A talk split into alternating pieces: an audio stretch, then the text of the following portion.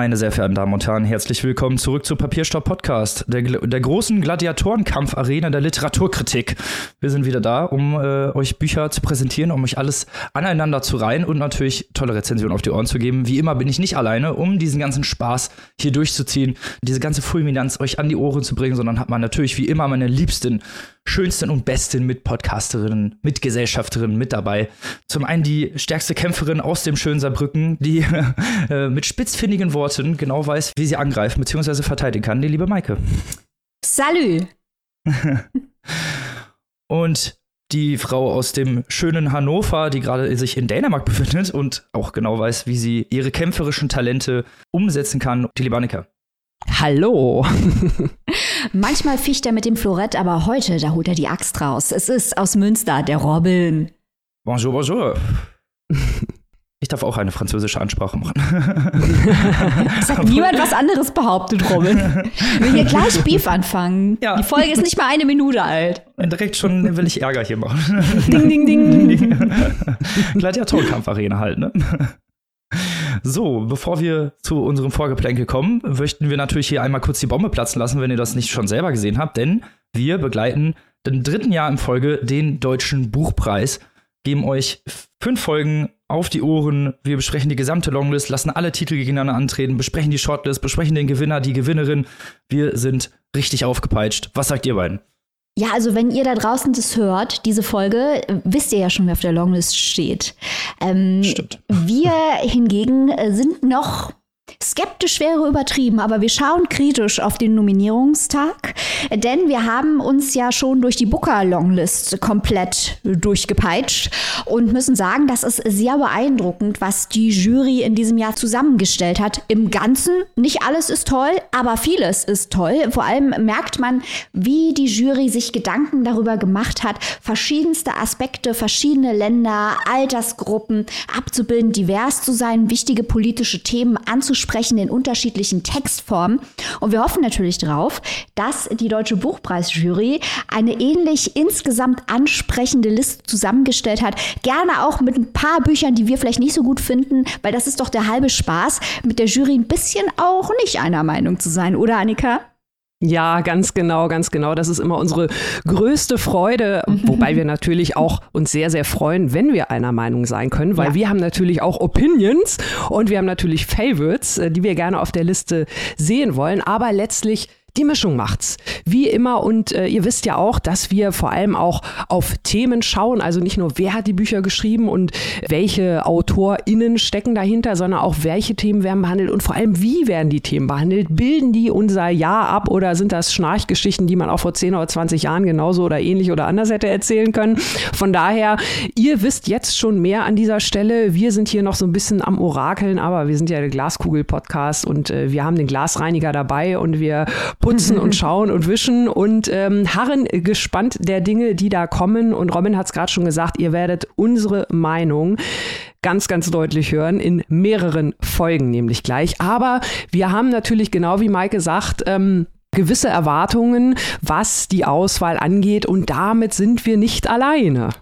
Denn, und jetzt Achtung, äh, machen wir euch nämlich aufmerksam nochmal auf unsere Steady-Community, wo ihr gerade ein ganz tolles Exclusive hören könnt seit Montag mit der wunderbaren Nicole Seifert, ihres Zeichens Autorin unter anderem von Frauenliteratur, ein Buch, das wir hier auch schon besprochen haben und auch absolute Expertin zu diesen ganzen Themen, wie Frauen schreiben und vor allem, wie das wahrgenommen wird, was Frauen schreiben und wie es rezipiert wird und wie Frauen dann entsprechend auch auf Preislisten oder anderswo auftauchen. Und da ist Nicole genauso gespannt wie wir, denn auch sie weiß ganz genau, na, dass es nicht so selbstverständlich ist, dass die Preislisten vielleicht so divers sind, hoffentlich, wie sie momentan sind. Maike hat es gerade schon gesagt, Booker war ein schönes Beispiel. Ähnliches erwarten wir uns auch vom Buchpreis. Es ist natürlich wichtig, dass auf solchen Preislisten Diversität abgebildet wird, nicht nur von Frauen, sondern auch von People of Color und allen anderen möglichen Menschen. Wir schauen mal drauf, wie das dann auf dieser Liste sein wird. Und auch Nicole ist gespannt und sie erzählt uns im Exclusive, warum das so wichtig ist, auch für den deutschen Buchpreis. Buchpreis und da hören wir jetzt mal eben rein. Also Preislisten und so haben sich ja schon auch, auch äh, sichtlich geändert.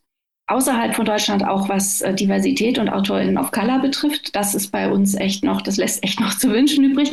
Aber es hat sich eben geändert, seit die Jurys paritätisch äh, besetzt werden und, äh, und in beispielsweise ähm, England und USA auch diverser. Und nicht vorher. Also erst seit die Leute mhm. mit am. Tisch sitzen, äh, deren Literatur einfach mal genauso gut und viel wert ist, und da meine ich jetzt auch Frauen, kann man es dann auch einfach schlechter ausschließen. Bin Hast super gespannt auf, den, auf, den, auf die Longlist. Was mir ja besonders gut gefällt an den O-Tönen, die du hier ausgewählt hast, um sie zu Anbeginn unserer Folge abspielen zu können, Annika, ist, dass beide O-Töne nachher noch für Buchbesprechungen, die wir raushauen werden, eine große Rolle spielen werden. Zum einen wird es gleich nochmal um den Booker und um Buchpreise und um Listenzusammenstellungen gehen. Haben wir gerade den O-Ton zugehört. Und äh, zum anderen haben wir heute ein Buch im Programm, das sich in großen Teilen mit der Kunst der Translation beschäftigt. Translation, uh. genau. Wir, wir sprechen äh, nachher noch ganz besonders äh, über Sprache, über Übersetzung, über Dolmetschen und auch darüber haben wir mit Nicole Seifert gesprochen, denn Nicole Seifert ist selbst ja nicht nur Autorin, sondern auch Übersetzerin, unter anderem von einem super Buch, das wir hier vorgestellt haben, Die Transition Baby. Und das Besondere ist, dass Nicole dieses Buch nicht alleine übersetzt hat, sondern mit Frank Sievers zusammen. Und da wollten wir mal wissen, wie kann man sich das vorstellen, wenn man zu zweit ein Buch übersetzt. Wie läuft sowas ab und ja, was, was gibt es da zu beachten? Und auch dazu hat uns Nicole was geschildert. Ja, wir sind da, wir haben beschlossen, dass wir uns die, also erstmal, dass wir uns die Kapitel aufteilen, abwechselnd das Buch ist ja auch so angelegt, dass immer äh, ein Kapitel in der Gegenwart spielt und eins die Backstory nachholt. Und, dann, äh, und das haben wir also so gemacht, dass ich immer die, die Gegenwart mache und Frank immer die Backstory, äh, die sich ja dann annähern. Was aber total irre ist, das ist einfach ein Phänomen beim Übersetzen, ist, dass unser, dass der Sound, also wir haben die ersten Absätze mal beide übersetzt und haben uns und das dann vorgelesen und die, das war so unglaublich unterschiedlich. Äh, und Frank hat auch erzählt, er gibt auch äh, oder macht auch selbst Seminare, dass er mal ähm, 30 Übersetzungsproben eingesammelt hat von, ich weiß nicht mehr was, und dass der erste Satz 30 Mal anders war, obwohl alle richtig waren. Das sind einfach die Möglichkeiten der Sprache. Ne? Ja, ihr seht schon, übersetzen hat so seine, ihre Tücken, welche das noch sein können. Vor allem, wenn man schnell übersetzen muss, simultan dolmetschen etc. Da kommen wir dann gleich nochmal zu. Genau, und wie Annika gesagt hat, das gesamte Exclusive, also ein längeres Interview mit Nicole Seifert, findet ihr jetzt in der Steady Community. An dieser Stelle möchte ich nochmal alle Menschen grüßen, die in dieser Woche vielleicht neu zu unserer Kleinshow hinzugestoßen sind. Wegen des Bookers. Das hat offenbar ein paar Wellen geschlagen im mhm. Netz, dass wir den Booker komplett jetzt auch besprechen. Wir haben den schon seit ein paar Jahren sowieso komplett gelesen, also die ganze Longlist. Und zwar aber nicht klar, dass auch im deutschsprachigen Raum so viele Leute ein Interesse daran haben, die gesamte Liste zu hören in Rezensionen, in Diskussionen, weil viel davon ja auf Deutsch noch gar nicht erhältlich ist. Aber wir merken jetzt, ihr liebt es, ihr findet es gut. Die einzigen beiden Bücher, die noch fehlen im Exclusive-Bereich, sind After Sappho und der Beitrag aus Sri Lanka. Das erwartet euch noch bald. Im Exclusive haben wir auch Maps of Our Spectacular Bodies, wir haben The Trees, wir haben ähm, die gesamte Amgash-Reihe von Elizabeth Stroud. Wir haben, was haben wir noch? Alles, alles wir eigentlich. Alles, alles, alles. Ja, ja, ja, ja, genau. Also, Und das, was. Und das, was ihr nicht im Exclusive findet, findet ihr in den regulären Folgen. Also es sind alle Booker-Titel zu finden. Genau. Und falls ihr noch nicht wisst, was das jetzt eigentlich genau ist mit unserer Community, kurze Erklärung. Es ist ähm, die Gemeinschaft der ProduzentInnen unserer kleinen Show, die sich auf der Steady-Seite findet. Einfach auf Google eingeben. Papierstau und Steady S-T-E-A-D-Y. Da findet ihr es, da könnt ihr euch anmelden, da könnt ihr Mitglied werden, da könnt ihr zu ProduzentInnen unserer Show werden, ihr könnt uns Input geben, ihr könnt unserem Buchclub beitreten, ihr könnt zu unserem Stammtisch kommen und ihr könnt eben die Exclusives hören. Ihr könnt auch einen kleinen Betrag zahlen. Für einen Kaffee im Monat könnt ihr uns schon unterstützen. 2,50 Euro bei der Produktion all dieser Folgen, die wir jeden Monat raushauen. So, dies alles war eine sehr aufwendige Überleitung zum Buch, das nun folgt. Das ist nämlich, ihr ahnt es schon, ein weiterer Eintrag auf der Booker Longlist und auch ein englischsprachiger. Aber genau wie bei The Colony, was wir auch schon in einer regulären Folge besprochen haben, ist dieses Buch noch nicht auf Deutsch erhältlich. Aber wir werden es so besprechen, dass man die Geschichte nachvollziehen kann, anhand der Rezension ein Gefühl für das Buch bekommt, selbst wenn man auf die deutsche Übersetzung von Glory von Noailet Bulawayo warten möchte. Auf dieses Buch waren wir ganz besonders gespannt, da es sich um den Beitrag aus Simbabwe handelt. Es schreiben mittlerweile einige simbabwische Autoren und Autorinnen auf der internationalen Bühne, die breit wahrgenommen werden. Stichwort Tsitsi Dangaremba, die ja den äh, Friedenspreis des deutschen Buchhandels erhalten hat. Und hier jetzt eben No Violet Bulawayo, die schon viel Erfolg hatte mit ihrem ersten Roman Wir brauchen neue Namen, der schon auf Deutsch erhältlich. Was geht jetzt ab in Glory?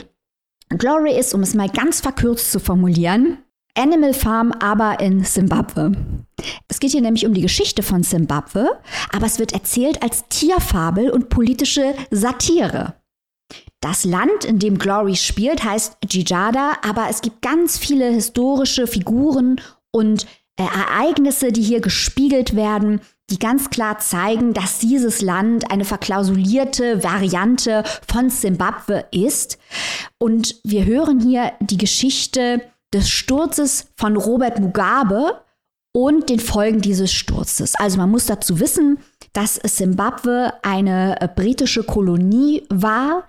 Nachdem Simbabwe unabhängig wurde im Jahr 1980, wurde es nach einigen Turbulenzen dann von Robert Mugabe kontrolliert und regiert, der sich immer mehr zu einem Despoten entwickelt hat während seiner Regierungszeit, der aber auch in der panafrikanischen Politik eine große Rolle gespielt hat. Also die Älteren unter uns werden diesen Namen sofort erkennen, weil der viel in den Nachrichten war. Das Interessante ist, dass der Nachfolger äh, von ihm, der auch in diesem Buch hier in Glory vorkommt, dass ich dessen Namen offen gestanden noch nie gehört hatte. Wenn man aber recherchiert, muss der fast noch schlimmer als Mugabe sein. Und äh, das Buch unterstützt auch diese Wahrnehmung. Das ist nämlich Emerson Mangakwa. Also, Glory, was ist die Handlung? Wir treffen am Anfang den Herrscher von Jidada, also Simbabwe.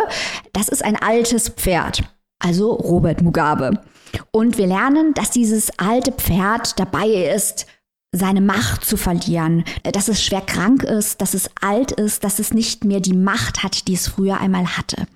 Nun möchte die Ehepartnerin des alten Pferdes, äh, ein Esel, namens Dr. Sweet Mother, die Macht an sich reißen mit Unterstützung des Pferdes. Dazu muss man wissen, Mugabe hatte zwei Ehefrauen. Die erste, Sally, war bekannt als Amai, das bedeutet Mutter. Und die zweite war bekannt als Gucci Craze. Und dieser Esel, der trägt auch gerne Gucci. Also man merkt, es ist eine Verschmelzung aus beiden Ehefrauen von Mugabe. Nun gibt es aber einen Vizepräsidenten, das jüngere Pferd, Tuvi. Und dieser Vizepräsident tut sich zusammen mit dem Militär, das sind die Hunde, und stürzt das alte Pferd. Also, es geht hier verklausuliert darum, dass Mangakwa Mugabe mit Hilfe des Militärs in einem Staatsstreich gestürzt hat. Und wir lernen dann im Verlaufe des Buches, was danach passiert ist. Das Ende äh, ist nicht, was wirklich in Zimbabwe passiert ist, sondern es ist eine äh, Variante, eine Vision. Und hier sind wir auch schon wieder bei der Tierfabel. Denn eine Fabel ist ja in der Regel eine kurze Geschichte. Dieses Buch hat 400 endlose Seiten, ähm, das mit sehr einfach gestrickten Charakteren arbeitet. Das ist auch hier so. All diese Tiere sind nicht sehr subtil und dreidimensional und ambivalent gezeichnet, sondern die stehen wirklich für ganz, ganz klare Konzepte, die dahinter erkennbar sind. Der Manipulator, das brutale Militär, ähm, der Priester, der die spirituelle Hilflosigkeit der Bevölkerung ausnutzt für seine eigen, eigenen politischen und finanziellen Vorteile. Also ganz, ganz leicht ist zu erkennen, wie Chiffre, wofür diese Tiere stehen, wie in der klassischen Tierfabel. Und am Ende eine Moral. Und diese Moral bekommen wir auch hier, das Ende werde ich nicht spoilern, äh, am Ende serviert. Deswegen ist das Ende nicht die reale Geschichte von Simbabwe, sondern eine mögliche Variante der künftigen Geschichte von Simbabwe, um es mal ganz vorsichtig zu sagen. Und das ist, glaube ich, auch die Problematik dieses Buches. Fabeln sind einfach gehalten mit einfachen moralischen Nachrichten und es funktioniert einfach nicht auf 400 Seiten. Es ist unfassbar lang. Also wir haben da zum Beispiel eine Rolle von Religion und Magie. Der wichtigste Priester des Landes ist ein Schwein. Im wahrsten Sinne des Wortes, also nicht, ihr wisst, was ich meine, es ist eine Tierfarbe, es ist ein Schwein, ja, okay. Und ähm, der manipuliert auf sehr durchsichtige Art und Weise die Bevölkerung. Wir haben es viel mit Ideologien zu tun kommunistischen Ideologien. Auch das, wenn man es recherchiert, findet man in Zimbabwe. Da werden die Tiere angesprochen mit Comrades oder mit spirituellen Begriffen bombardiert wie Halleluja, um sie zu manipulieren. Es geht um Propaganda, es geht um die Instrumentalisierung der Bevölkerung. Es geht um die verschiedenen Stämme, welche Rolle sie spielen, die familiären Strukturen, welche Rolle sie spielen. Es geht äh, um die verschiedenen ja, Daseinsformen des Staates Simbabwe. Aber das ist alles sehr, sehr einfach gehalten. Auch die Bevölkerung kommt teilweise zu Wort, aber auch hier wirklich sehr, sehr einfach gehalten, worum es in dieser postkolonialen Tierfabel geht. Und das über 400 Seiten auszuwalzen, ist unglaublich anstrengend. Also ich habe mich sehr gelangweilt und war sehr enttäuscht, weil die Geschichte von Simbabwe natürlich in Wirklichkeit sehr viel komplexer ist, als was wir hier serviert bekommen. Es ist eben, weil es Allegorie, Fabel ist, vereinfacht dargestellt, um die Botschaft transportieren zu können. Aber wenn man so vereinfacht, dann wird es eben zum Jugendroman. Also das hier ist wirklich ein Buch, das kann man ohne Bedenken einem Zwölfjährigen geben und der wird das verstehen. Das ist nicht per se schlecht und ich habe auch nichts gegen Zwölfjährige.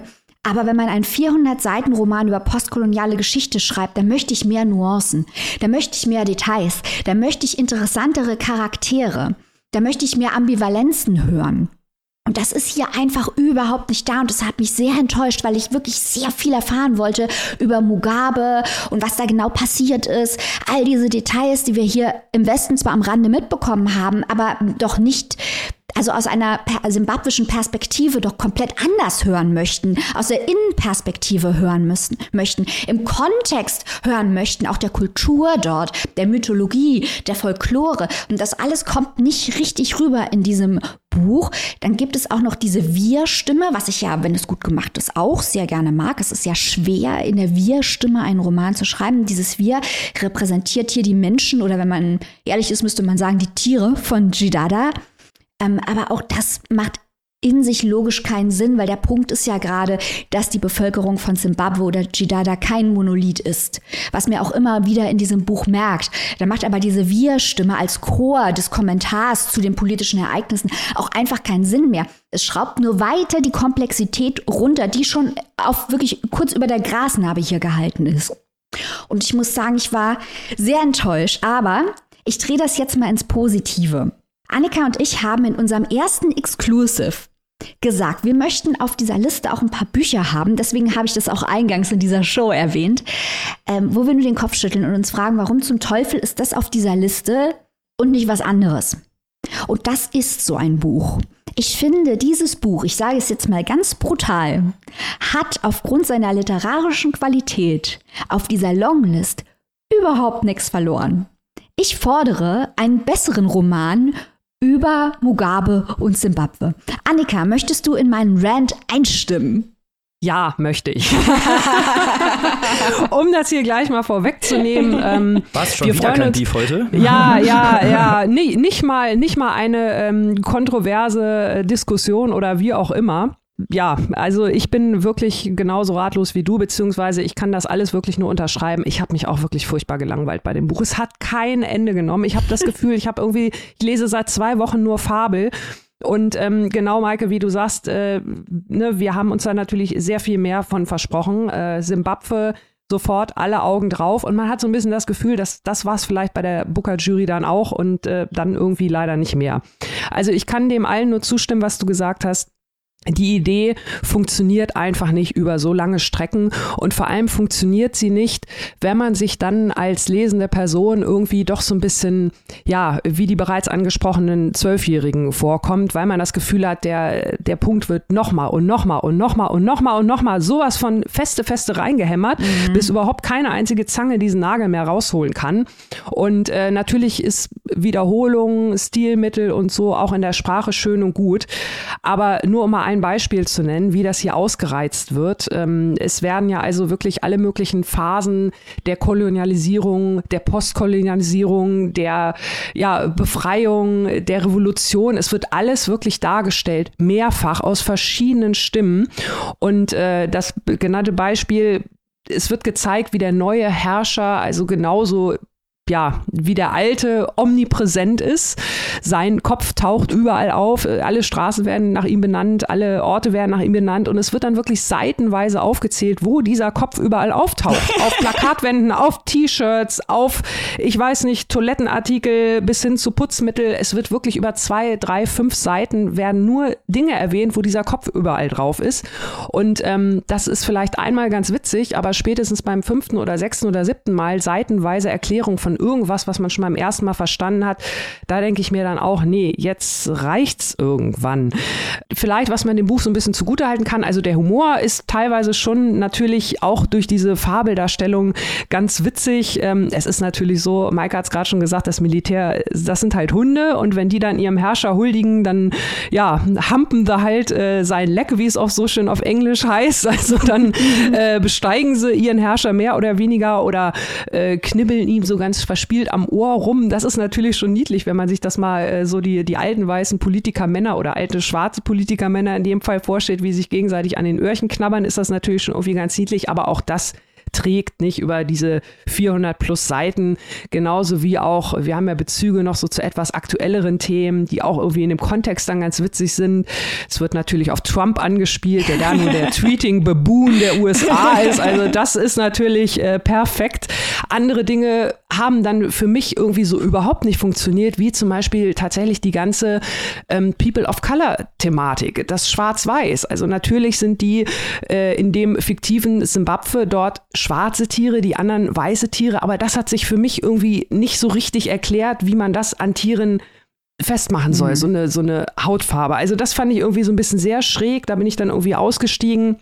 Und äh, ja, alles in allem doch wirklich eher enttäuschend, weil genauso wie du, Maike, habe ich auch gedacht, Zimbabwe, Mensch, super Geschichte, kann man viel von erzählen, aber nicht so. Und äh, Novailet äh, Bulawayo hat gesagt, sie wollte diese Geschichte erzählen von Mugabe, vom Fall, von ihrem Land, wollte das aber nicht als Non-Fiction machen, also nicht als erzählendes Sachbuch, sondern fand die Art der politischen Satire besser. Und da denke ich mir, ha, vielleicht hätte es da noch eine andere Möglichkeit gegeben und da möchte ich einmal kurz äh, zurückspulen zu letzter Woche.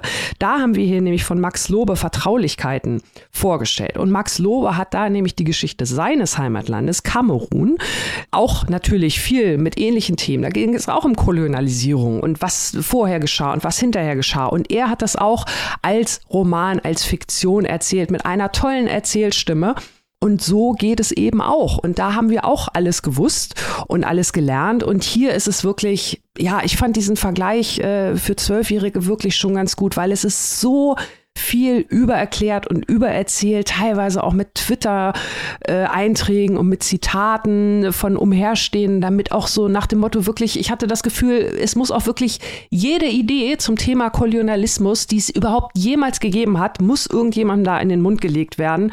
Und das war dann einfach irgendwann echt too much.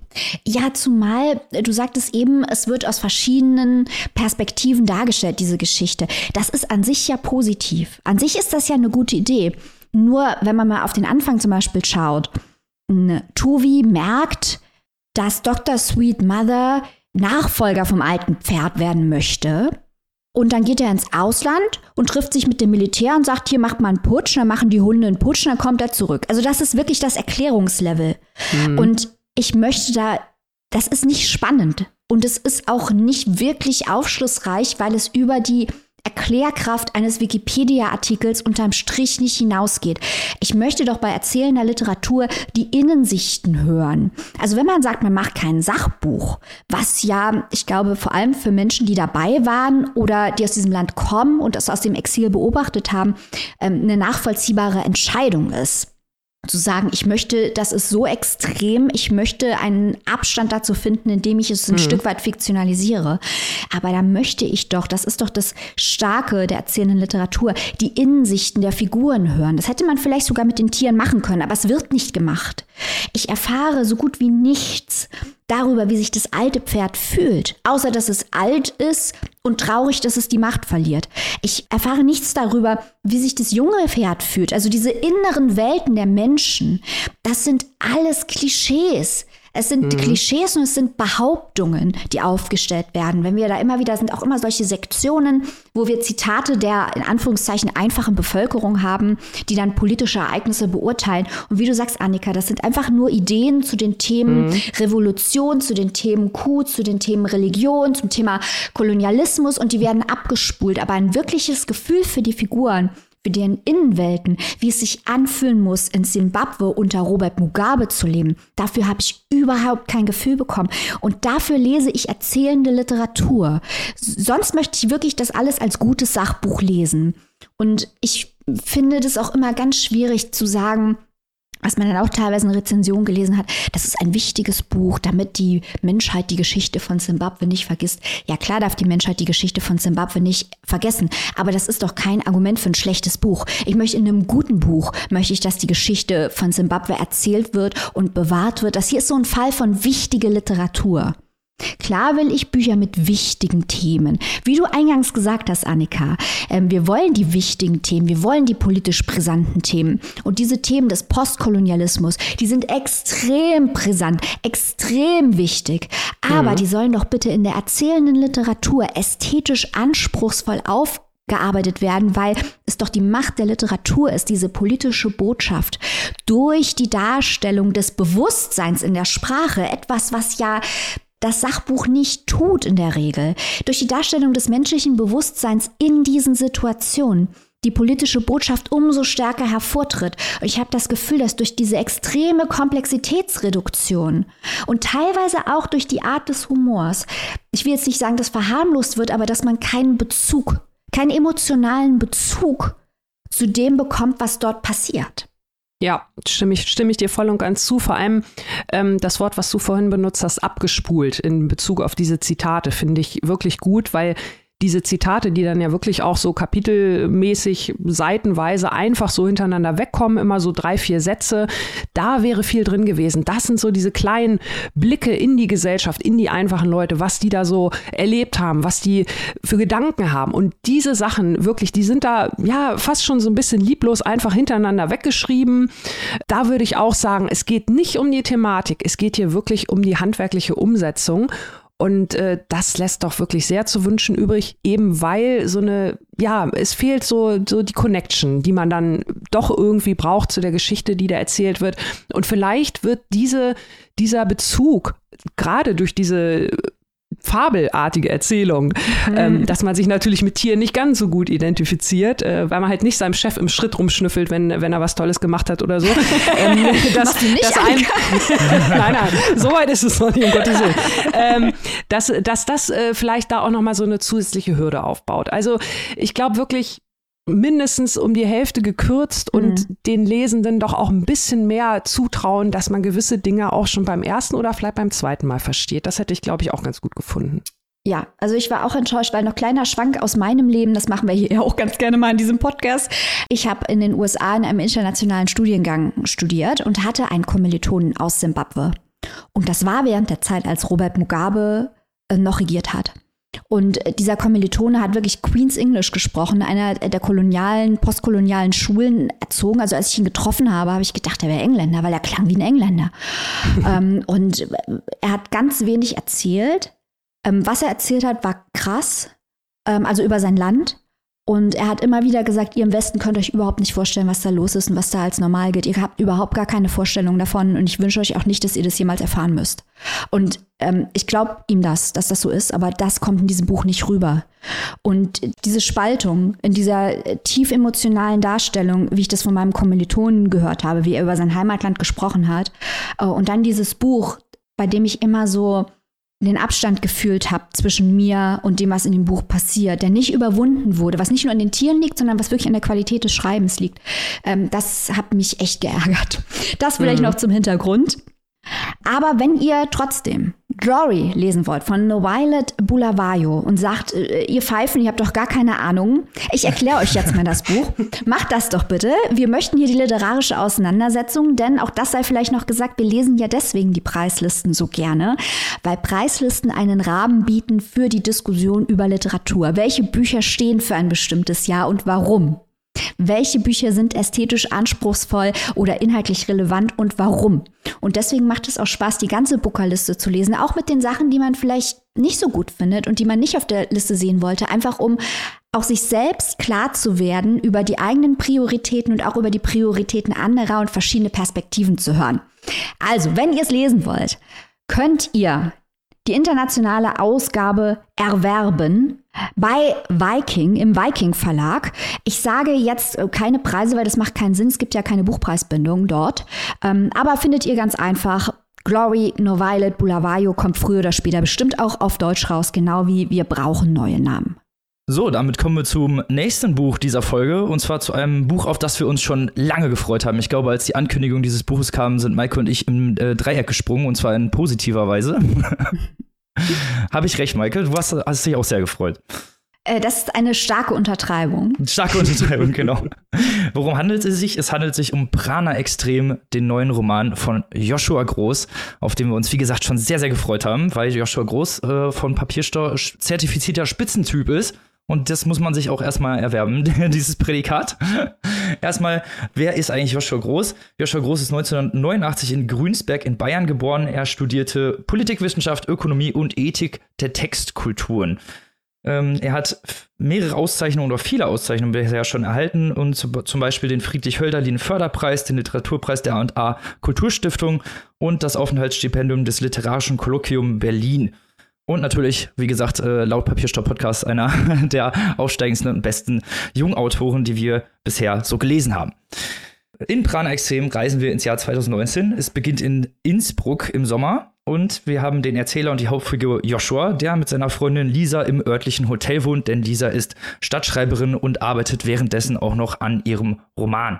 Joshua zieht so durch die Gegend, guckt sich Innsbruck an und lernt bei einem Besuch der Bergiselschanze, das ist die ja, diese große Skispringschanze, die man äh, kennt in Innsbruck, ein sehr, sehr großes Wahrzeichen.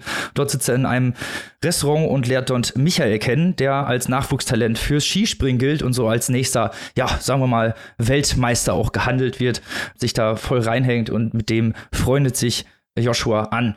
Von Michael wird er zum Training eingeladen, äh, so zum Skispringtraining. Dort nimmt er Lisa mit und sie lernen auch noch die Schwester von Michael kennen, die seine Trainerin ist, Johanna, und freunden sich halt mit beiden ganz, ganz schnell an und verbringen dann den Sommer in der Ferienwohnung des Geschwisterpaars auf deren Grundstück.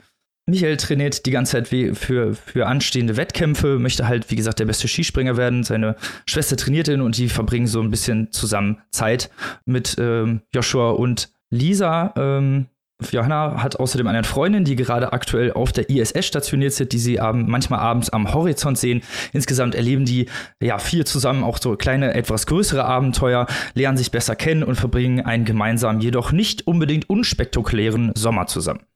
So viel eigentlich erstmal zur Plot-Ebene, die hier ja, nicht unbedingt das Interessanteste ist, aber durchaus nicht zu vernachlässigen. Es ist in einem Durchlauf geschrieben, das heißt, es gibt keine Kapitel, nur Absätze, die Ort- oder Zeitzustände wechseln, beziehungsweise äh, auch mal zwischendurch zwischen den Innengedanken von Joshua und den, der Plot-Ebene wechseln. Es ist insgesamt dadurch auch so eine Reise, ein, man könnte es nennen, ein transzendentaler Trip, durch den uns Joshua hier mitnimmt. Es kommen immer wieder sehr, sehr viele splinige Charaktere. Äh, wir haben dann zum Beispiel Leute, die äh, Magifix-Tüten sammeln und die für sehr, sehr viel Geld wieder verkaufen. Er selber äh, kauft sich ständig Chupa Chups Lutscher und ein Meteorit spielt noch eine größere Rolle, wo sie schon von Anfang an sagen, den würden sie gerne klauen. Ähm, insgesamt der Text wechselt immer mal wieder zwischen Natur, äh, zwischen Naturbeschreibung beziehungsweise der Beschreibung überhaupt der äh, des Settings, der Plot-Ebene, teilweise auch der Vorgeschichte und der Familiengeschichte von Joshua selbst und ganz ganz wichtig zwischen den ähm, ja zwischen so fast philosophischen äh, ätherischen Gedankenmustern, die hier immer wieder reingebracht werden und von Joshua so ja mit in den Text reingezogen werden, was aber auch so ein ganz interessantes Konglomerat äh, bildet. Er benutzt häufig äh, ja, Jugendwörter könnte man sagen, fly, chillen, abhängen. Äh, aber in diesem Fall ist das überhaupt nicht cringe und ich finde das echt schwierig, Jugendwörter zu benutzen, ohne irgendwie cringig zu werden. Das ist auch das, was äh, ja, Joshua Groß sehr, sehr gut kann. und gleichzeitig verbindet er das äh, zu mit, mit ja, diesen philosophischen Abhandlungen, die ich gerade schon genannt habe, die teilweise bildungssprachlich recht aufgeladen sind, aber nicht überladen sind und äh, diese ganze Ausführung halt erst so spannend machen. Äh, deswegen hier schon mal den, mein, mein Satz des Tages. Ich finde, Joshua Joshua Groß ist auch ein Intellektueller mit Hipsterlöhnen. Was uns von Ijoma Mangold auch schon gesagt wurde, und das kann ich auch so nur über Joshua Groß sagen, diese ganze Geschichte ist ja, relativ abgeschlossen könnte man es nennen. Sie ist so ein bisschen einmummelnd irgendwie. Man, man kommt in dieses Setting rein und man möchte einfach mit diesen Charakteren leben, sich in dieses, ja, in dieses ganze Setting, in dieses ganze, in diese ganze Atmosphäre wirklich gerne reinkuscheln. Und das schafft auch Joshua Groß mit seinem Text, den Lesen und den, die, die Lesenden so einzumummeln und sie so mit in seine Gedankenwelt, in die Gedankenwelt dieses Textes hineinzuziehen. Und das hat mir vor allem am meisten Spaß gemacht, dieses Verschwinden in dieser Entrücktheit, in dieser Spleenigkeit dieser Erzählung, was ja auch bei anderen Joshua Groß Büchern schon der Fall war. Es gibt ganz, ganz viele Metaebenen und un sehr, sehr ungewöhnliche Motive. Äh, wir haben das Skispringen, das man so ein bisschen als, ja, als Freiheitsdrang sehen könnte. Wir haben äh, Meteoriten, die als so unbändig, die als so Beweis der universellen Macht gelten und die auch, äh, ja, teilweise als lebend beschrieben werden. Ähm, wir haben die Bällen, die immer wieder rumfliegen und so ein bisschen, ja, für Wahrzeichen der Schönheit und der Natur gesehen werden, beziehungsweise halt auch teilweise so ein bisschen mit diesen philosophischen Gedankengängen verknüpft werden. Gespickt ist das Ganze mit vielen Farbkompositionen und teilweise zumindest in der kognitiven Ausführung auch mit so leichten Sci-Fi-Elementen oder zumindest auf jeden Fall immer so äh, nicht terrestrischen Elementen. Es geht viel so um den Weltraum, was ich total geil fand. Und äh, was mir am meisten gefallen hat, sind halt vor allem diese Charakterdynamiken und die emotionalen Ebenen, die hier so gut eingesetzt und umgesetzt wurden. Da haben wir zum Beispiel die Liebe zwischen Joshua, äh, zwischen Joshua und Lisa, die gerade zum Anfang, aber auch während des Romans immer wieder eine große Rolle spielt. Dann dieses Geschwister, der Geschwister-Support zwischen Michael und Johanna, die sich so gegenseitig wirklich gut unterstützen und gegen den etwas herrischen Vater agieren. Joshuas Verbindung mit seiner eigenen Großmutter, die zwischendurch auch immer mal wieder auftaucht. Und natürlich die Tierliebe, weil äh, Michael und Johanna haben eine Katze namens Schnurri-san und äh, auch äh, Lisas Hund wird irgendwann mit dorthin geholt. Es lässt sehr viel ähm, Spielraum für Interpretation. Dieser ganze Text, finde ich, hatte sehr, sehr viel Spielraum für Interpretation und Überlegung und Spekulation offen gehalten, was ich ja immer ganz toll finde, weil man mit diesem Text halt einfach sehr, sehr gut arbeiten kann. Und insgesamt ist es eine sehr sphärische, geschlossene Atmosphäre, in der man gerne, in, äh, in die man gerne entflieht und der man sehr, sehr gerne einfach beiwohnt. Das sind Texte, die wir einfach lieben. Ähm, es gibt auch ganz, ganz viele Verweise auf die Musik, vor allem auch auf Rap und auch andere Literatur und unterstreicht häufig so diese philosophischen Gedankensätze, aber es ist halt auch häufig, ja, einfach sehr lustig gemeint und diese kleinen, ja, diese kleinen alltäglichen Begegnungen, diese kleinen alltäglichen Witze, die die auch miteinander immer machen, haben diesen Text so unglaublich organisch und lebendig gemacht und wieso ich da so gerne drin verschwunden bin. Jetzt habe ich aber genug erstmal erzählt. Maike, stimmst, stimmst, du in die Lobhymne, die ich hier gerade so äh, hart vorgesungen habe, mit ein? Ich gebe dir nicht recht, aber ich finde das Buch auch gut. äh, jetzt wird es interessant. Also ich finde, du tust äh, Joshua Unrecht wenn du sagst, äh, das Skispringen steht für die Freiheit und der Meteorit steht für die Macht der Natur. Ich glaube, das ist eine sehr unterkomplexe Interpretation von dem, was äh, Joshua hier eigentlich macht. Wenn man sich da mal so ein bisschen reinkniet, also zum Beispiel Lisa, damit geht schon los. Dazu muss man wissen, äh, Lisa Krusche ist die Frau von Joshua Groß, was wir übrigens rausgefunden haben. Ich glaube, damals waren sie noch nicht verheiratet, aber das ist jetzt nicht so wichtig. Als wir ein Interview gemacht haben mit Lisa Krusche und wir sie darauf angesprochen haben, dass uns Teile ihres Romans ganz unsere anarchistischen Herzen an Joshua Groß erinnern und dass es ja ein großes Kompliment sei, weil wir Joshua Groß lieben. Woraufhin sie sagte, ja, der sitzt nebenan, ist mein Freund. genau. Und äh, da könnt ihr auch gerne mal nachhören, dieses Interview. Also Lisa ist ganz, ganz großartig. Also die beiden gibt es wirklich in dieser Kombination. Das ist ein autofiktionales und metafiktionales Buch. Man kann noch mehr hier googeln. Zum Beispiel war Lisa auch wirklich Stadtschreiberin in Hall in Tirol in der Nähe von Innsbruck. Genauso wie es dieses Buch, also Prana extrem ausführt. Das ist auch eine wahre Sache. Auch andere Figuren in diesem Buch äh, belegen die Autofiktionalität. Es gibt Nebenfiguren wie ein Künstler, Ugur. Ugur Ulusai ist wirklich ein Künstler aus Braunschweig. Ähm, es kommt ein Skispringer vor, dieser Michael, den Robin schon angedeutet hat.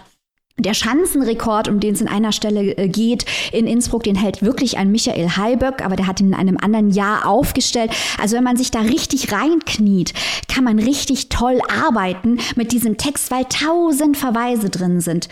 Ganz, ganz wichtiges Thema in diesem Text auch der Klimawandel. Er kommt immer wieder vor, die Klimaapokalypse, dauernd Referenzen, wo wir noch in den letzten Büchern von Joshua Groß gerne mal die Qualle hatten haben wir jetzt die Libelle. Das sind aber mutierte Riesenlibellen, die für den Klimawandel stehen. Ein ganz wichtiges Thema. Und hier kommen wir zum Hauptthema des gesamten Buches, das wir hier auch mal ansprechen müssen, finde ich. Das Ding heißt ja nicht umsonst Prana Extrem.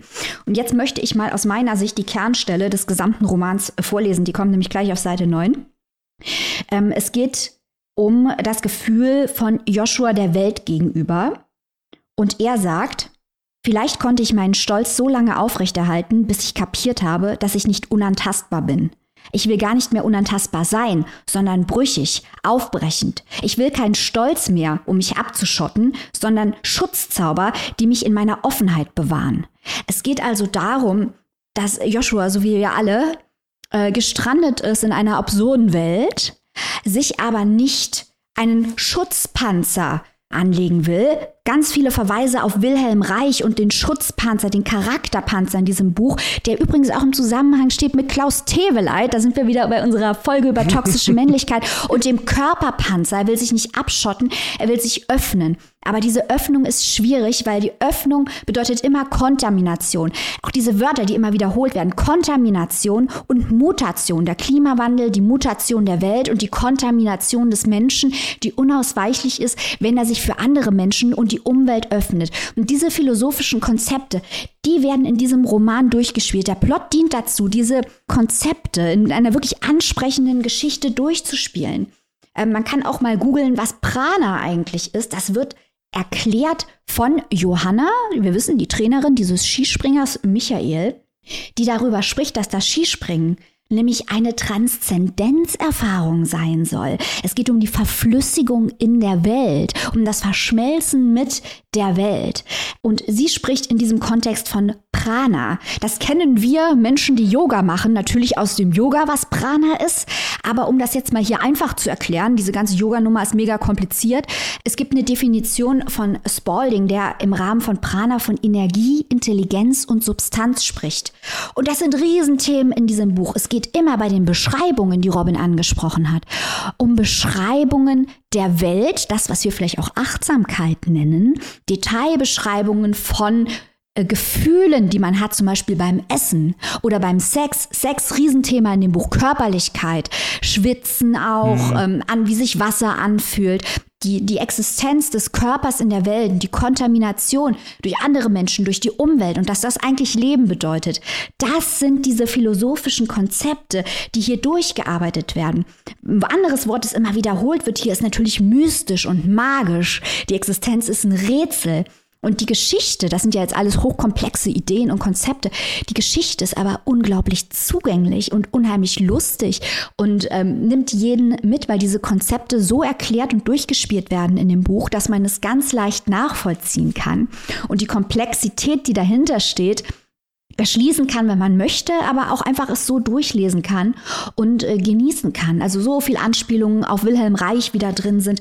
Dann kommt äh, ganz, ganz wichtig eine fiktive Science-Fiction-Autorin, zumindest mal habe ich äh, nicht gefunden, dass es sie wirklich gibt, Gertrude mhm. Roxus vor. Korrigiert mich, äh, wofür wie die steht. Ich kenne mich nicht aus in Science-Fiction, ich sage es ganz offen. Aber auch an, an ihr wird durchgespielt, was es bedeutet, in der Welt zu existieren ganz viele faszinierende Nebenplots, was ich unbedingt noch erwähnen möchte, weil das ist das Fantastische auch an der Sprache von äh, Joshua Groß. Diese Sprache ist einfach ein unglaublicher Hammer. er, er findet auch Worte, auch teilweise Worte, die er beibehält. Wir hatten schon in seinem letzten, letzten zwei Büchern, glaube ich sogar, das Wort Lurchen. Wenn man sich irgendwo langsam hinbegibt oder hinschleicht, ist das Lurchen. Oder was hier auch immer vorkommt, sind die Kicherkicks. Also das ist ja ein Wort, das nicht im Duden steht, man hört es, aber man weiß aber sofort, was gemeint ist bei Kicherkicks, wenn man anfängt zu kichern und nicht mehr aufhören kann. Und diese Sprache, äh, die Joshua Groß schreibt, die ist derartig elegant und intelligent. Äh, das ist wirklich eine wahre Freude, allein ästhetisch, das hier zu lesen. Hier stehen Sätze drin wie, hier zeigt sich, dass im Erkennen meistens auch ein Schmerz verborgen ist. Und wenn sich die Sprache nicht reingräbt in diese Momente der Erkenntnis, dann sind sie nichts anderes als kurz aufblitzende Schockiertheit, die schon bald wieder überlagert sein wird. Schockiertheit, denken wir natürlich an französische Philosophie und so weiter und so fort, die moderne, klar. Aber wie schlau hier darüber geschrieben wird, welche Leistung Sprache im Rahmen der Erkenntnis haben kann, das ist einfach, also ich, ich habe nach zwei Absätzen in diesem Buch gewusst, dass ich dieses Buch liebe. Und ich habe nach ungefähr fünf Seiten und ich habe Nachweise in unserer WhatsApp-Gruppe den deutschen Buchpreis für dieses, äh, für dieses Buch gefordert, weil dieses Buch ist ein unfassbarer Knaller.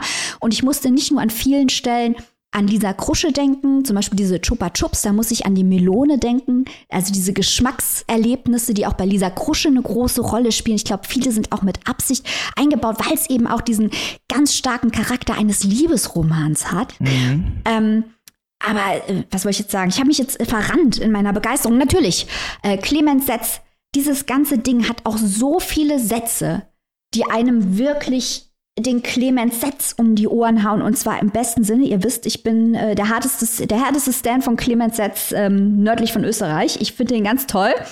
Und hier erreicht wirklich äh, Joshua Groß Qualitätshöhen äh, Setzscher Ausprägung, möchte ich sagen. Also wie gesagt, wenn ihr habt jetzt die Liste des Deutschen Buchpreises, wenn dort nicht Prana Extrem von Joshua Groß draufsteht, könnt ihr euch darauf einstellen, dass ich in der nächsten Folge am nächsten Mittwoch vollkommen eskalieren werde, weil dieses Buch einfach unfassbar gut ist. Annika, liest du es jetzt auch? ich, äh, mein Interesse ist auf jeden Fall geweckt, sagen wir es mal so. wenn ich die Zeit finde, mal gucken, wenn es auf, äh, auf der Longlist steht, dann lese ich es natürlich auf jeden Fall. Oh. Also Buchpreis, bitteschön. Also ich kann mich da auch nur anschließen. Wenn das da nicht draufsteht, dann laufen wir Amok und zünden was an. Also, wenn ihr euch auch dieses äh, Spektakel reinziehen möchtet, was wir euch nur empfehlen können, Prana Extrem von jo Joshua Groß, erschien bei unseren guten Freunden im Mattes und Salz Verlag. 24 Euro in der wunderschönen Hardcover-Variante und 17,99 Euro als digitale Version. Und jetzt wird es intim in diesem Podcast. Willkommen zum letzten Roman dieser Folge. Annika stellt ihn vor. Äh, ich bin gespannt. Ich schau mal, ob ich äh, nach im, Schn im Schritt schnüffeln noch intimer werden kann. Ich gebe mir große Mühe. Alle geil. Hebt mal wieder das Niveau dieses Podcasts, zum Glück. ja, genau, so wie wir das mögen. ich, hoffe, ich hoffe, Katie Kitamura hilft mir dabei, denn ihren Roman Intimitäten, und da erklärt sich auch schon das Wortspiel, haben wir jetzt hier vorliegen. Und Menschen, die uns länger zuhören und die vor allem auch Mitglied unserer bereits erwähnten Steady Community sind, kennen diesen Roman schon. Der ist uns nämlich schon im vergangenen Jahr auf der Longlist für den National Book Award begegnet. Hört noch mal rein in die entsprechenden Exclusives. Da haben wir uns schon mal äh, so ein bisschen zugeäußert. Jetzt hier aber noch mal in aller Fulminanz, denn jetzt ist das Werk auf Deutsch erschienen. Katie Kitamura ist eine US-amerikanische Schriftstellerin, Journalistin mit japanischen Wurzeln und Intimitäten. Ist ihr vierter Roman. Worum geht es hier? Es geht hier um eine Erzählerin, die ist namenlos und nicht nur das, sie ist auch, kann man glaube ich so sagen, ziemlich heimatlos, so entwurzelt. Sie hat schon an vielen verschiedenen Orten in der Welt gelebt, aus familiären Gründen, jetzt zuletzt in New York. Dort ist ihr Vater verstorben, die Mutter hat ihr ihre Sachen gepackt und ist ab nach Singapur und die namenlose Tochter ist jetzt halt so ein bisschen, ja, zwischen Baum und Borke, wie man so sagt, und nimmt deswegen eine neue Stelle an und zwar am Internationalen Gerichtshof in Den Haag in den Niederlanden. Sie ist nämlich Übersetzerin und sie soll dort nun tätig werden. Gerichtshof muss man nicht viel zu sagen. Das ist natürlich der Ort, wo jetzt nicht irgendwie der ordinäre Taschen Taschendieb äh, angeklagt und über ihn geurteilt wird, sondern da geht es wirklich um die Menschen, die Genozide zu verantworten haben, die Kriegsverbrechen zu verantworten haben, die Verbrechen gegen die Menschlichkeit zu verantworten haben. Und entsprechend ist natürlich auch dieser Dolmetscherjob, weil da muss man dann natürlich Dinge äh, ja, wiedergeben, erzählen, erklären, übersetzen, über die andere Leute nicht mal gerne nachdenken. Stichwort äh, Glowy, wir haben es gehört äh, in Zimbabwe, was da so ein bisschen los war, oder wir hätten es gerne noch besser gehört, sagen wir es mal so. Aber so in die Richtung, äh, das sind also hier die Themen, mit denen sich die Erzählerin herumplagen muss. Sie ist also neu in Den Haag, fühlt sich da so ein bisschen ein am Gerichtshof, findet so ein paar neue Freundinnen und Freunde und lernt unter anderem auch einen Mann kennen außerhalb ihrer Arbeit, Adrian, mit dem fängt sie eine Beziehung an. Sie ist, habe ich ja gerade gesagt, so ein bisschen heimatlos entwurzelt und sie ist natürlich auf der Suche nach, nach einem Ankerpunkt in ihrem Leben und und sie hat die Hoffnung, dass dieser Adrian dieser Ankerpunkt eventuell sein könnte. Problem an der Sache, der Mann kommt mit seinem eigenen Gepäck, wie man so schön sagt, nämlich mit einer Ex-Frau und Kindern, die zwar nicht mehr in Den Haag mitleben, aber trotzdem ihn, naja, immer noch prägen, ist ja klar. Und er möchte sich zwar scheiden lassen, um die Beziehung mit der Erzählerin zu intensivieren und fliegt deswegen auch nach Lissabon, wo sich seine noch Frau, noch nicht ganz Ex-Frau, aber fast Ex-Frau mit den Kindern aufhält, um das alles zu veranlassen, ist also dann erstmal von der Bildfläche verschwunden, lässt die Erzählerin zu Hause, ja, in Anführungszeichen zu Hause in Den Haag zurück und äh, dann ist er auch erstmal tatsächlich verschwunden. Also wir hören auch erstmal nichts mehr von ihm. Und die Erzählerin, die sowieso entwurzelt und heimatlos ist, verliert also noch einen weiteren möglichen Ankerpunkt in ihrem Leben. Was hat sie sonst noch? Sie hat äh, noch ihren Job als Dolmetscherin da am Gerichtshof. Und das ist halt wirklich, ich habe es vorhin schon gesagt, ein Job, der aufgrund der Thematik natürlich äh, nicht ganz leicht ist. Und äh, es noch weitere moralische Fragen auf aufwirft, weil sie nämlich einem ehemaligen Diktator zugeordnet wird, dem also hier die Anklage gemacht wird, der sich verantworten soll.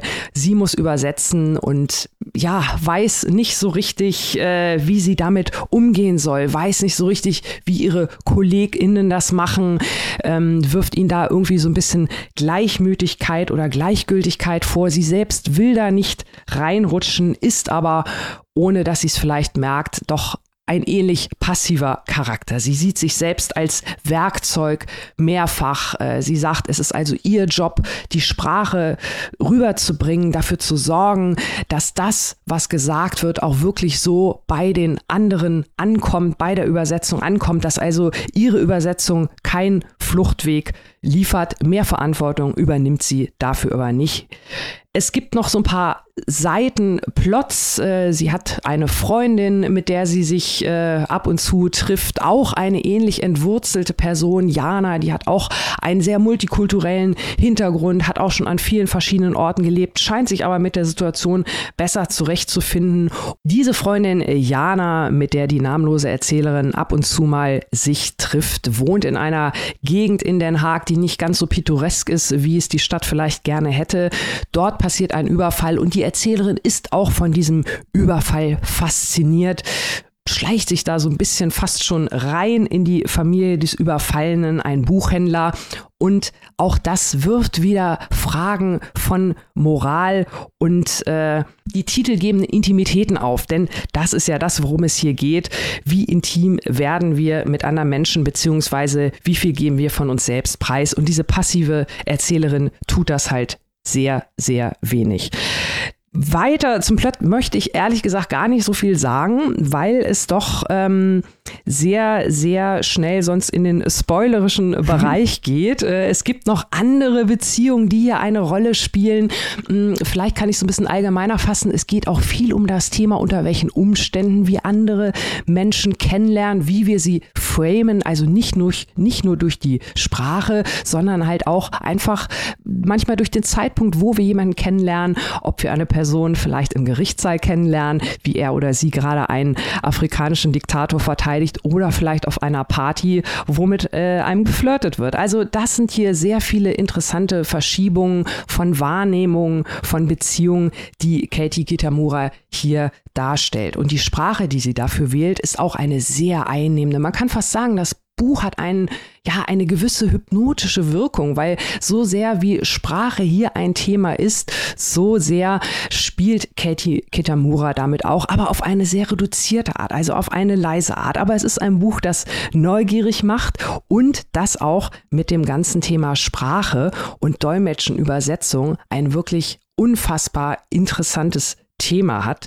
Wir hatten ja vorhin im Vorgeplänkel schon den O-Ton von Nicole Seifert, wo sie über Übersetzungen gesprochen hat und was es damit so auf sich haben kann. Hier ist natürlich das ganze Thema ein Satz, zehn verschiedene Interpretationen ist hier auch ein großes Thema, aber hier geht es natürlich auch um die Schnelligkeit. Hier wird ja teilweise simultan äh, gedolmetscht und äh, es ist natürlich gerade wichtig, dass man in so einer Position wie die Erzählerin wirklich auf jede Nuance achten muss. Also sie führt das an sehr schönen Beispielen aus. Wenn jemand, äh, ein, ein Diktator, der redet ja nicht nur vor Gericht, der hat ja auch ein Auftreten, er hat ja auch eine, eine Gestik, eine Intonation und dieses Ganze muss natürlich auch irgendwie in der Übersetzung rüberkommen, in der Sprache, in der Art, wie gesprochen wird. Und auch da kommt die Passivität der Erzählerin ihr selbst wieder so ein bisschen zugute. Sie sagt ja immer, sie sieht sich nur als Werkzeug, denn sie sagt auch, man ist so darauf fokussiert, auf diese sprachliche Genauigkeit und auf die Interpretation, weil eben diese Genauigkeit nicht genug ist, dass man teilweise gar nicht mehr mitkommt, was man genau da übersetzt, was man eigentlich genau sagt, dass die Sprache da so ein bisschen die Bedeutung verliert. Das sind unfassbar spannende, interessante und ähm, ja, Themen, äh, Punkte, die Katie Kitamura da aufmacht, über die man unheimlich gut reden kann. Ich freue mich gleich schon mit Mike und Robin darüber zu sprechen, die es beide gelesen haben. Das fand ich sehr, sehr spannend. Genau natürlich wie dieses ganze Thema Den Haag, die Internationalität, der Gerichtshof, das kleine Europa so ein bisschen zusammen. Das ist wirklich toll umgesetzt. Man liest das Buch gerne, man bleibt dran. Aber, und hier muss ich so ein bisschen äh, meine Freude an diesem Buch dämpfen, es hat mich doch so ein bisschen stellenweise sehr unbefriedigt zurückgelassen, weil so gerne, wie man das Buch liest, ähm, ja, also mir ging es zumindest so, ich war dann doch am, an, am Ende etwas underwhelmed, wie wir so gerne auf Englisch sagen, weil die Fragen, so gerne ich während des Lesens über das Buch nachgedacht habe, äh, so schnell konnte ich es dann am Ende irgendwie beiseite legen, weil das Ende hat mir dann doch zu viele Fragen offen gelassen, beziehungsweise hätte ich mir da noch ein bisschen mehr Zusammenfegen gewünscht. Es passt natürlich auf der, auf, die, auf, der einen, auf der einen Seite, auf der einen Seite passt es gut zu dieser Passivität der Erzählerin, dass auch das am Ende ja, ihr entgleitet äh, diese große Frage, ne, wie geht das da auch mit ihrem Lover aus und wie geht das überhaupt mit der, mit der Übersetzung aus und äh, wie kann sie da ihr Moralkompass neu justieren? Sie ist und bleibt am Ende passiv. Das hat mich am Ende so ein bisschen gestört, ist aber natürlich auf der anderen Seite bleibt das Buch sich selbst treu. So kann man es dann auch sagen. Also, unterm Strich spannender Roman, gut zu lesen, tolle Sachen zum Thema Sprache übersetzen, Stichwort Lost in Translation. Aber am Ende hat mir doch irgendwie so ein bisschen noch der letzte Clou gefehlt. Mike Robin, wie seht ihr das? Ich musste bei diesem Buch an Rachel Cusks Outline-Trilogie denken. Da gibt es ja auch eine Erzählerin, die genau wie du es beschrieben hast, Annika, hauptsächlich als Spiegel ihrer Umwelt dient, wo man sich immer fragt, mhm. wie viel wird durch sie gefiltert und geframed und wie viel, also was, wer ist eigentlich sie? Es ist ja die, die Kunst von Rachel Cusk, eigentlich ihre Figuren zu entkernen und als Spiegel der Umwelt einzusetzen, die Umwelt über die Figuren zu beschreiben. Und so ein kleines bisschen, finde ich, macht es äh, Katie Kitamura hier auch. Nur hier ist es natürlich besonders ironisch, weil äh, die Hauptfigur Übersetzerin ist und das Wort im Englischen ist ja Interpreter. Sie interpretiert mhm. die Aussagen anderer. Sie ist ein Medium für andere. Und sie selbst fühlt sich die ganze Zeit abwesend und sie spricht es ja auch an, selbst im Buch, dass sie das Gefühl hat, in ihrem eigenen Leben abwesend zu sein. Mhm. Und das fand ich eine unheimlich intelligente Konstruktion, weil wir auch merken, dass unter der Oberfläche diese Erzählerin sehr, sehr starke Emotionen hat, sie aber überhaupt nicht in der Lage ist, als ihr eigenes Medium diese Emotionen zu interpretieren und auch wieder nach außen zu übersetzen. Das kann sie nicht, mhm. nur für andere. Und ich war wirklich von dem Ton auch begeistert, weil man kann viel über den Ton sagen, aber lyrisch ist er nicht. Und das finde ich sehr gelungen, wie hier, wie du es beschrieben hast, diese absolut zurückhaltende Sprache eingesetzt wird, um über stark emotional und moralisch besetzte Themen wie Kriegsverbrechen, äh, Betrug in Beziehungen, Einsamkeit im Ausland und so, um, um, über die zu sprechen in einem derartig zurückgehaltenen Ton. Und es ist trotzdem passend. Es bekommt eine gewisse Faszination durch diese Abwesenheit der Hauptfigur in ihrem eigenen Text. Und das hat mich wirklich sehr beeindruckt. Aber äh, genau wie du hätte ich mir teilweise gewünscht, vielleicht liegt es auch an der Kürze des Buches, sehr, sehr kurz, hm. dass ein bisschen mehr über diese, insbesondere die politischen Themen gesprochen wird, weil da werden auch moralische Fragen angesprochen, vor allem auf, zum Ende hin.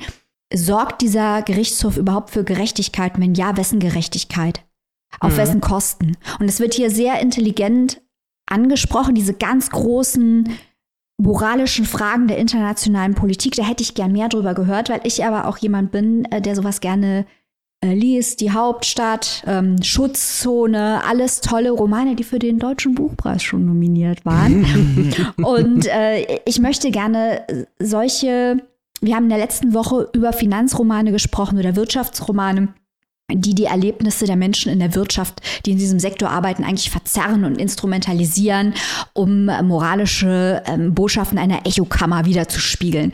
Und was ich mochte an diesem Roman und auch an der Hauptstadt und an Schutzzone ist, dass sie halt nicht äh, das Thema internationale Politik oder Politik nutzen, um zu sagen, ha, guck mal, die blöden Politiker, die sind alle korrupten, denken nur an sich, sondern wirklich intelligent die moralischen Zwickmühlen anzusprechen und was es auch mit den Leuten macht, die an diesen Schaltstellen arbeiten und angetreten sind, um die Welt zu verbessern oder auch nur um einen anständigen Job zu machen. Ich glaube, unsere Erzählerin hier ist jetzt keine große Idealistin, aber die möchte ihren Job gut machen mhm. und was es mit ihr als Person macht, wie es sie zermalmt. Und solche Romane lese ich gerne, weil sie das Thema Politik auf eine unzynische Art und Weise in der Komplexität widerspiegeln. Aber ist es in allen Stellen gelungen? Nein. Da gebe ich dir recht.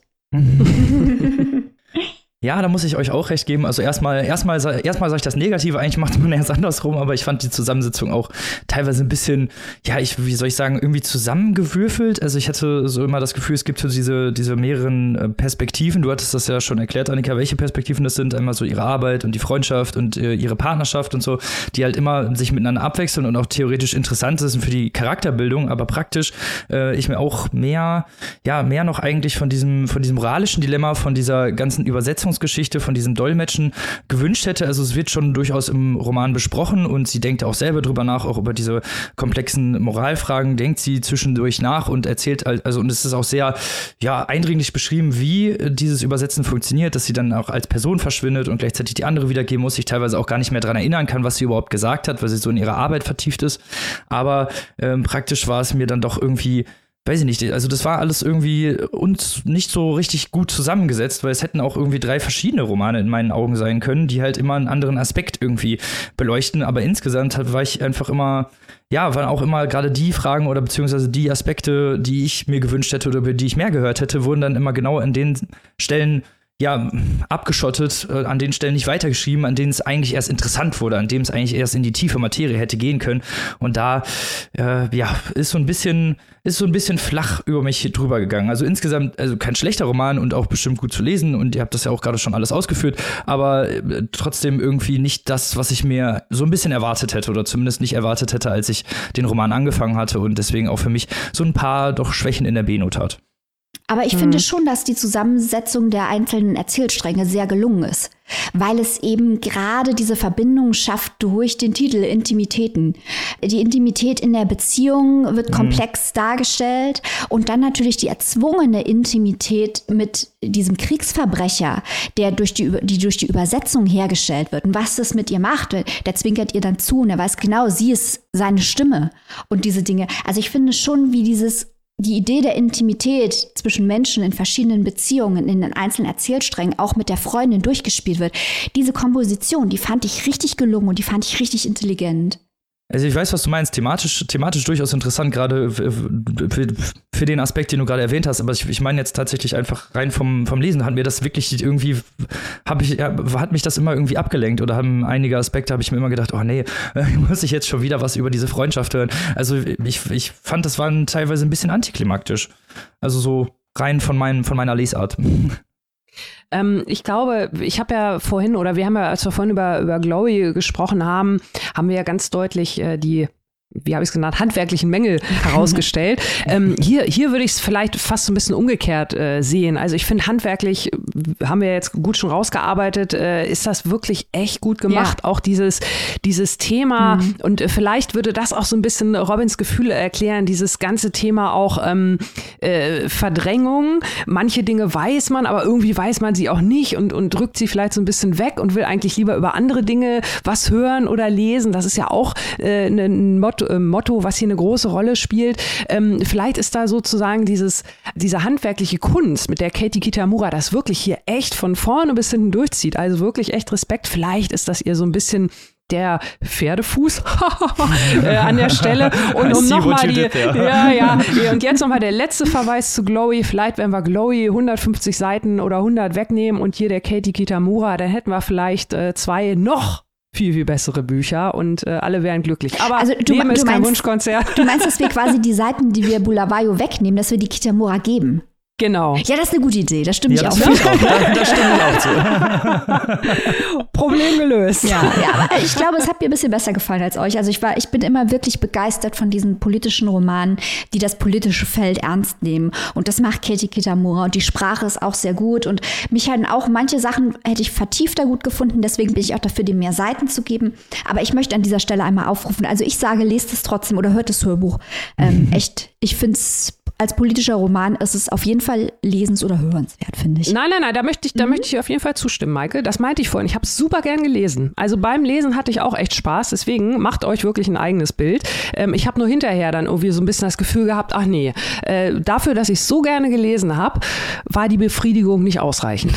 Annika fordert mehr Befriedigung. Alles klar. Zumindest bei Intimitäten. okay, besser wird's nicht. Quatschen uns jetzt gerade wieder den Grimme-Preis. So kennt man uns. Annika, äh, jetzt haben wir die Leute ja aufgepeitscht, das Ding zu kaufen. Äh, wie, wie stellt man das an? Leit uns mal an, wie man ein solches Buch erwerben kann. Also, Katie Kitamura. Intimitäten heißt der Titel und ist erschienen im Hansa Verlag. Gibt's auch als Hörbuch, hat Maike gerade schon gesagt, aber im Hansa Verlag das Hardcover 24 Euro, das E-Book 17,99 und Achtung, übersetzt das Ganze von Katrin Rasum. Damit sind wir leider schon am Ende unserer Folge angekommen. Das ist immer äh, ein trauriger Moment, ein trauriger Moment, äh, Moment für alle von uns. Wer hat an der Uhr gedreht? Ich weiß es nicht, aber wir sind natürlich nächste Woche wie immer wieder da und haben wir haben es ja schon am Anfang erklärt, ein ganz tolles Exclusive für euch parat, ein Interview mit Nicole Seifert. Da solltet ihr auf jeden Fall einschalten. Und wie immer wollen wir uns, wollen wir natürlich unserer liebsten, besten und schönsten Steady-Community danken, die, mit, die uns mit Leidenschaft, finanziellen Mitteln und Liebe unterstützt. Außerdem haben wir heute eine ganz besondere Person, der wir danken möchten. Wer ist denn das, Annika? Ja, wir möchten danken der lieben Barbara, die auch neu bei uns in der Community ist. Herzlich willkommen. Wir freuen uns, dass du dabei bist. Und wenn ihr auch neue Mitglieder in unserer Community sein wollt, dann lohnt sich das doppelt und dreifach. Wir haben es ja, ich glaube, jetzt schon eins, zwei bis drei bis fünfmal heute erwähnt. Äh, wenn ihr das hört, wisst ihr schon, was die Longlist des Deutschen Buchpreises für uns alle bereit hält. Und ihr könnt euch, wenn ihr jetzt diese Folge gehört habt, denken, dass wir jetzt noch viel, viel mehr Opinions haben als zu Beginn dieser Folge. und jetzt kommt nämlich der Clou. Wenn ihr Mitglied unserer Steady Community seid, dann könnt ihr unsere allerersten Reaktionen zu dieser Longlist ab Montag in einem Exclusive hören. Das solltet ihr euch nicht entgehen lassen. Genau, so und mit den äh, regulären Buchbesprechungen der Longlist, die ersten fünf Bücher, die bekommt ihr dann am Mittwoch um die Ohren. Und wehe, da ist kein Joshua Groß und da ist kein Philipp Winkler, ne? Dann setzt es aber richtig was. Da gibt's richtig Ärger, da rasten wir aus. wir sind mal gespannt, was draufsteht, ob unsere Wünsche erfüllt wurden. Ihr werdet nächste Woche auf jeden Fall schlauer sein. Bis dahin, liebe Leute, wie immer, gilt, lest was Tolles, bleibt gesund. Cremt euch gut ein. Ich meine, wir haben immer noch ziemlich heißes Wetter. Das bleibt bestehen. Und wir hören uns, wie gesagt, nächste Woche wieder. Bis dahin, auf Wiederhören. Tschüss. Tschüss.